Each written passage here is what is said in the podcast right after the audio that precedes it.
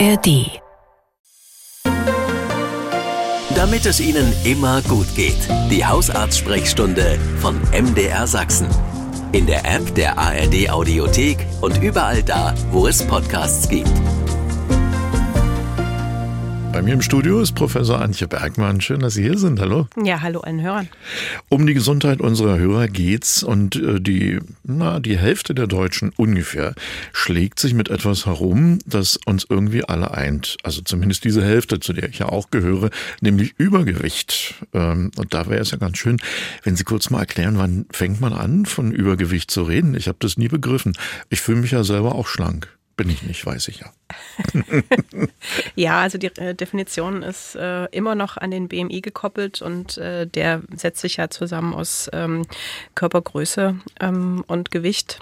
Und äh, wenn man äh, einen BMI von äh, über 25 Kilogramm pro Quadratmeter hat, spricht man von Übergewicht.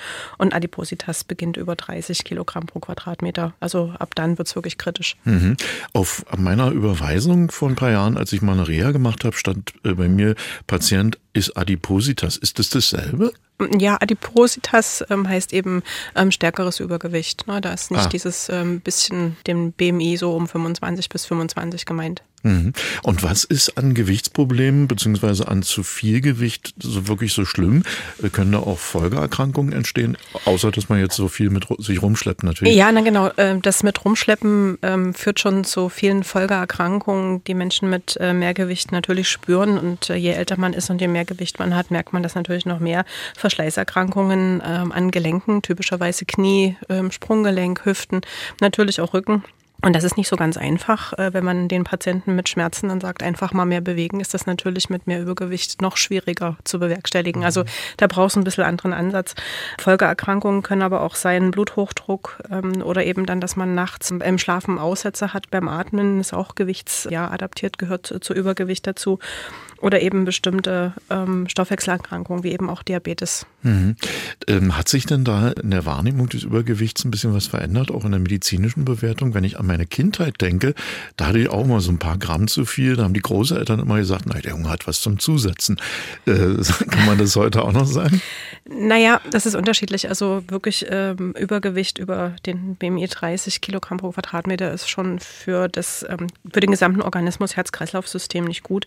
Aber so ein bisschen Gewicht eben nicht im untergewichtigen Bereich, äh, Bereich schützt auch. Ähm, ja, ich kenne das auch von den Großeltern, die gesagt haben, wenn Dicke abnehmen, dann äh, in Krisenzeiten sind Dünne schon ganz äh, lange weg und nicht mehr da. Also äh, das ist schon mit dem Zusetzen so ein bisschen so. Und viele Studien haben festgestellt, dass man mit einem bisschen Übergewicht, also dieser BMI von 20 bis 25, Ja. ähm, dass man da Überlebenschancen hat, gerade wenn man schwerste Erkrankungen hat, ähm, Herzinfarkte, Herzinsuffizienzen, aber auch Tumorerkrankungen, weil man da tatsächlich ein bisschen was zusetzen kann. Ja. Warum können wir eigentlich übergewichtig werden? Unser Körper und unser Geist ist doch so eingestellt, dass wir merken, wenn wir satt sind.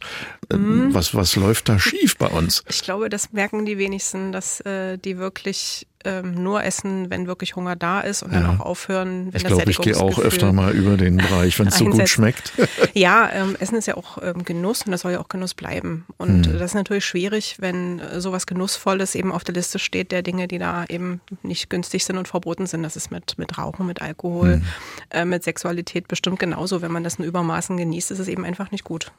Wir haben hier gleich eine Hörerfrage reinbekommen von einer Hörerin, die äh, seit der Schwangerschaft vor zehn Jahren mit Übergewicht zu tun hat. Mal kriegt sie es gut in den Griff, dann nimmt sie auch ordentlich ab, dann geht es aber gleich wieder hoch. Äh, das klingt für mich so wie dieser, ähm, na wie heißt das, äh, Jojo. Jojo-Effekt, genau.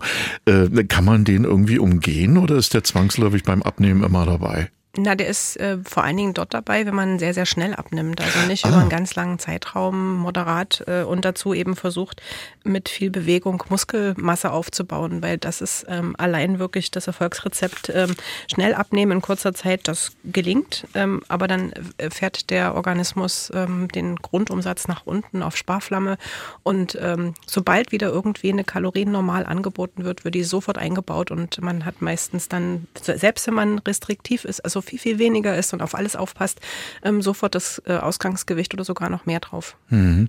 Hier hat sich auch eine Hörerin gemeldet. Bei ihr ist das Problem das Süßigkeiten essen. Äh, sie vermutet sogar, dass sie süchtig nach Zucker ist. Sowas, glaube ich, gibt es sogar. Habe ich jedenfalls mal gelesen in einer Diabetiker-Zeitschrift. Und äh, sie fragt, was, was kann man denn über den Kopf tun, dass man es schafft, mal nur ein Stück Schokolade zu essen und nicht die Tafel, wie es bei ihr der Fall ist? Na, gar keine Schokolade zu Hause zu haben. also es ist wirklich, ja. ähm, wenn man da immer angefangen hat und so eine, ähm, ja, so eine Kontrolle verliert, ähm, dann, dann ist das nicht mehr zu retten. Also gar nichts da haben. Und wenn, dann vielleicht nur ganz, ganz dunkle Schokolade, der sagt man nach, ähm, dass er vielleicht sogar günstig auf dem Organismus ist, aber alles, was viele, viele Kohlenhydrate enthält, ähm, Gummibärchen sind so ein Beispiel, das ist ja nur aus Kohlenhydrat bestehend und vielleicht noch ein mhm. bisschen Klebstoff das geht sofort ins Blut äh, und manch einer merkt das sofort. Und äh, natürlich werden auch Endorphine ausgeschüttet. Das ist ja bei vielen Süchten so. Und das macht dann eben auch für kurze Zeit glücklich, aber dann ist es auf der Hüfte. Eine andere Frage haben wir hier reinbekommen. Da geht es um eine Spritze. Das Thema hatten wir schon öfter. Mhm. Eigentlich ein Diabetesmedikament. Ja. Ozempic heißt es. Äh, wird auch in der Öffentlichkeit als Abnehmspritze gefeiert. Äh, kann man bekommen.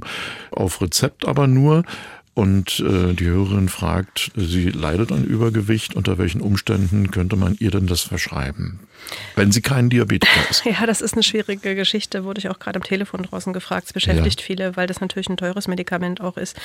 Es ist definitiv ein Medikament, äh, was man einsetzt, wenn ein Diabetes mellitus, also eine Zuckererkrankung, schlecht läuft und bei bestimmten ähm, Indikationen eben bei Diabetes mellitus. So ganz alleine nur zum Abnehmen ähm, ist es gehypt worden, gerade in Amerika, mhm. als diese Abnehmspritze und man verliert 10 Kilo in ganz kurzer Zeit in Kauf nehmend, dass man schwere Nebenwirkungen hat, Übelkeit, Erbrechen, äh, wirklich äh, massive Magen-Darm-Probleme, Unruhe, Herzrasen. Also das sind alles Sachen, die äh, fast alle Leute betreffen, die das Ozempic nehmen und vielleicht in einer höheren Dosis. Und ich möchte wirklich ganz klar sagen, es ist nur für Adipositas eigentlich nicht zugelassen und äh, mhm. ich würde es auch meinen Patienten nicht empfehlen, weil es ist kein Lifestyle-Medikament, sondern ein Medikament mit Wirkung und Nebenwirkung, was bedacht ja. sein muss. Was mich dabei interessieren würde, wenn es ein Diabetes-Medikament ist, dann ist ist es ja dafür da, den äh, Zuckerwert hm. zu senken. Wenn jetzt jemand, der normale Zuckerwerte hat, das nimmt, dann müsste man ja permanent in die Unterzuckerung fallen. Oder verstehe ich das falsch? Nee, das passiert nicht. Ähm, es wird natürlich mehr Insulin produziert, äh, ja. was dann auch den Zucker, der aus ähm, körpereigenen, ja, anderen Stoffwechselspeicherformen ähm, abgebaut wird, nach unten drückt. Aber man kommt nicht nur als äh, normaler in Unterzucker mit dem Medikament. Aha. Und wie gesagt, äh, auf das Sättigungssystem, auf das ähm, Sättigungshormon hat das einen großen Einfluss. Man fühlt sich einfach immer ständig satt, was ja nicht jetzt ganz schlecht hm. ist, wenn man ein Problem hat, aber es ist eben schwer erkauft und ähm, ich würde es nicht empfehlen für die hm. reine Gewichtsreduktion. Gibt es denn Alternativen, wenn es darum geht, das Sättigungsgefühl bzw. Äh, die, die, das wieder ins rechte Maß zu bringen? Naja, die Fastenzeiten schon einhalten, dass nicht ständig ja. Insulin produziert wird, also dass man nicht immer wieder Zwischenmahlzeiten hat ähm, und die dann antriggern, dass man die auch wieder braucht, dass man komplexe Kohlenhydrate zu sich nimmt, die ein längeres Sättigungsgefühl haben, also nicht nur einfache Kohlenhydrate, also einfache Zucker, ähm, sondern eben doch ballaststoffreiche Ernährung. Das hilft oftmals, dass man eher ein Sättigungsgefühl hat. Ähm, vielleicht auch äh, die Portionen auf einen kleinen Teller anrichten und nicht wenig auf einen großen mhm. Teller. Das macht einem manchmal noch mehr Hunger und ähm, ausreichend trinken zu den Mahlzeiten, was ja auch klar ist, dass der Magen da gefüllt ist. In der Hausarzt-Sprechstunde mit Professor Bergmann reden wir heute über Übergewicht. Damit haben viele Deutsche zu tun. Man redet hier von ungefähr der Hälfte der Deutschen. Und in die Richtung geht hier eine Frage über die Definition Übergewicht, haben wir vorhin ja kurz angesprochen. Der BMI spielt eine Rolle. Hier schreibt der Hörer, früher hat man doch immer gesagt, Körpergröße in Zentimeter minus 10 wäre das Idealgewicht. Also bei jemandem, der 1,80 ist, wären es 70 Kilo. Und er fragt, stimmt denn das heute noch? Nee, das stimmt nicht ganz. Also mhm. all diese Formeln sind nicht wirklich gut geeignet. Auch der BMI ist nicht wirklich geeignet, weil der eben ähm, von der Körpergröße abhängig ähm, ist. Aber Muskelmasse zum Beispiel oder Alter oder auch Beinlänge überhaupt nicht berücksichtigt, so. äh, muss ja trotzdem einspielen. Also es gibt Menschen mit einem BMI von 25, die sind mega, mega sportlich, muskulös. Und welche mit 25, dann sieht man das Übergewicht deutlich an. Also das ist äh, ganz viel ähm, Spielraum dazwischen. Eine andere Frage haben wir von einer Hörerin aus Leipzig bekommen. Seit etwa einem Jahr macht sie Intervallfasten. Das habe ich auch mal versucht, hat bei mir nicht funktioniert. Also ich habe das 16 äh, Stunden gegessen, 8 Stunden nichts gegessen äh, und der Effekt war bei mir nicht da. Aber ich glaube zu wissen, dass man es eigentlich nach umgedreht machen muss. Bei der Hörerin allerdings hat sich Sodbrennen eingestellt und sie fragt sich nun, könnte das vom Intervallfasten kommen oder eher von ihren Medikamenten, die sie sonst noch kriegt? Ja, dafür müssten wir natürlich die Medikamente kennen, aber ähm, Fasten an sich ist ja eine Variante, wie man versucht, die permanente Insulinausschüttung ähm, aus der Bauchspeicheldrüse zu minimieren und zu unterbinden, die ja quasi dann äh, mit dem Insulin jeden Zucker in die Zellen einbaut und Übergewicht äh, vorantreibt. Also es ist schon eine Variante, wie man versucht, äh, dem Ganzen beizukommen. Fasten kann auch natürlich Stress machen und wenn man lange nichts zu sich nimmt, aber seine Medikamente, kann das die Magenschleimhaut mhm. auch reizen. Manchmal auch eben ähm, Sodbrennen verursachen. Aber da würde ich äh, unbedingt mit dem Hausarzt nochmal reden, was man machen kann, wie man die Medikamente vielleicht besser einnimmt ähm, und was man vielleicht an Diagnostik braucht. Ja, da frage ich gleich nochmal nach. Also wenn dieses Fasten Auswirkungen auf den Insulinspiegel hat, könnten Diabetiker problemlos auch fasten, auch wenn sie dieses Teilfasten machen? Ja, ganz unbedingt. Ähm, äh, Diabetiker, die quasi nur Tabletten haben und kein Insulin spritzen, ja noch viel mehr, weil die wenigsten äh, Medikamente wirklich Unterzucker machen. Ähm, Metformin zum Beispiel macht gar keinen Unterzucker.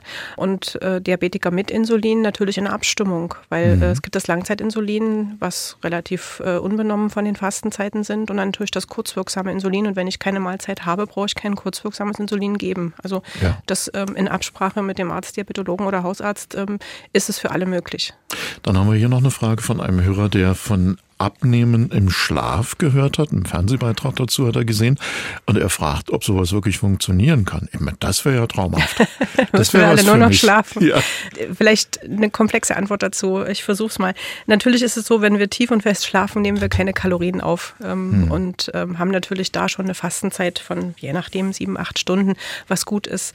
Und es gibt durchaus Studien, die sagen, wenn man sehr kurz schläft, ähm, schlecht schläft, ähm, erwacht und ähm, so unter Dauerstress steht, dass man da eher auch äh, zu Übergewicht neigt, weil natürlich die ähm, Cortisolausschüttung, also mhm. Stresshormonausschüttung im Körper jetzt nicht unbedingt äh, zum Schlanksein beiträgt. Ähm, das heißt, Schlaf ist schon verbunden auch mit Wohlfühlen und mit Gewicht. Aber wenn es so einfach wäre, dann bräuchten alle nur ausreichend Schlaf und würden abnehmen. Ach, schade. Ich hatte mhm. mich schon ein bisschen gefreut. Heute geht es um Übergewicht. Und äh, da sind ja schon viele interessante Fragen reingekommen. Eine, die wir aber in dem Zusammenhang auch nicht auslassen dürfen, ist die Frage nach der Magenverkleinerung. Das ist ja über viele Jahre auch so als Allheilmittel in der Öffentlichkeit angepriesen worden. Äh, sowas geht tatsächlich, es funktioniert auch, aber das ist ja nicht für jeden geeignet. Und das fragt eben die Hörerin, wer kommt für sowas überhaupt in Frage? Das ist eine gute Frage. Ähm, ist natürlich auch kein Allheilmittel. Ähm, hilft Patienten schon mit richtiger Übergewichtsproblematik, also ein BMI um 40, da reden wir drüber. Und äh, was auch wichtig ist, Begleiterkrankungen, ähm, Bluthochdruck, der schlecht einzustellen ist, ein Diabetes mellitus, der schlecht läuft. Also alles das sind Gründe, warum man drüber nachdenken sollte. Es kommt natürlich auch darauf an, wie viele Bauchoperationen man beispielsweise schon hatte, mhm. ob der Operateur dort gut vorankommt und das durchführen kann oder ob es da Probleme gibt. Also all das ähm, ist ganz wichtig im Vorfeld zu klären. Plus äh, man braucht immer auch eine psychologische Begleitung, um ja die äh, manchmal auch Folgen von Übergewicht wie, wie Depressionen oder Anpassungsstörungen oder Angststörungen, dass man wirklich sich schämt und überhaupt gar nicht mehr aus dem Haus geht, äh, mitzubehandeln, weil das macht natürlich eine Operation nicht anders und nicht besser oder bestimmte Formen von Essstörungen auszuschließen. Also es bedarf einer großen Vorbereitung und dann gibt es Möglichkeiten, ähm, die sind sehr vielfältig. Ähm, sollte immer ein Zentrum machen, die das jeden Tag tun. Ein Hörer, der sich bei uns gemeldet hat, der hat äh, in einem großen Elektronikmarkt eine Waage entdeckt. Eine Waage, die neben dem Gewicht auch den Fettgehalt und die Muskelmasse anzeigen kann. Und er hat sich gefragt, ob das äh, für ihn eine Variante wäre. Er hat auch Übergewicht, über 10 Kilo sind's. Andererseits will er sich so sehr gar nicht damit befassen, aber das würde er ja dann tun. Was halten Sie davon? Naja, man muss ja sagen, die Waage misst ja erst noch. Also ja. das ist ja noch keine Änderung vom Lebensstil.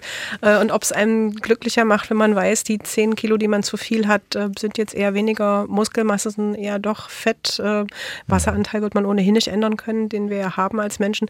Ähm, das weiß ich nicht. Also es hilft auf lange Sicht eine Ernährungs- Ernährungsberatung, eine Ernährungsumstellung, aber eben wie gesagt was ganz langfristiges und äh, das Mehr an Bewegung, das ist nachhaltig. Ja, und hier ist eine Frage im Kollegenkreis aufgetaucht. Hat sich eine Hörerin gemeldet, sie geht immer essen mit ein paar Kolleginnen in der Firma. Und eine Kollegin ist immer irgendwie auf Diät, unterschiedlichste Diäten. Im Moment macht sie Folgendes.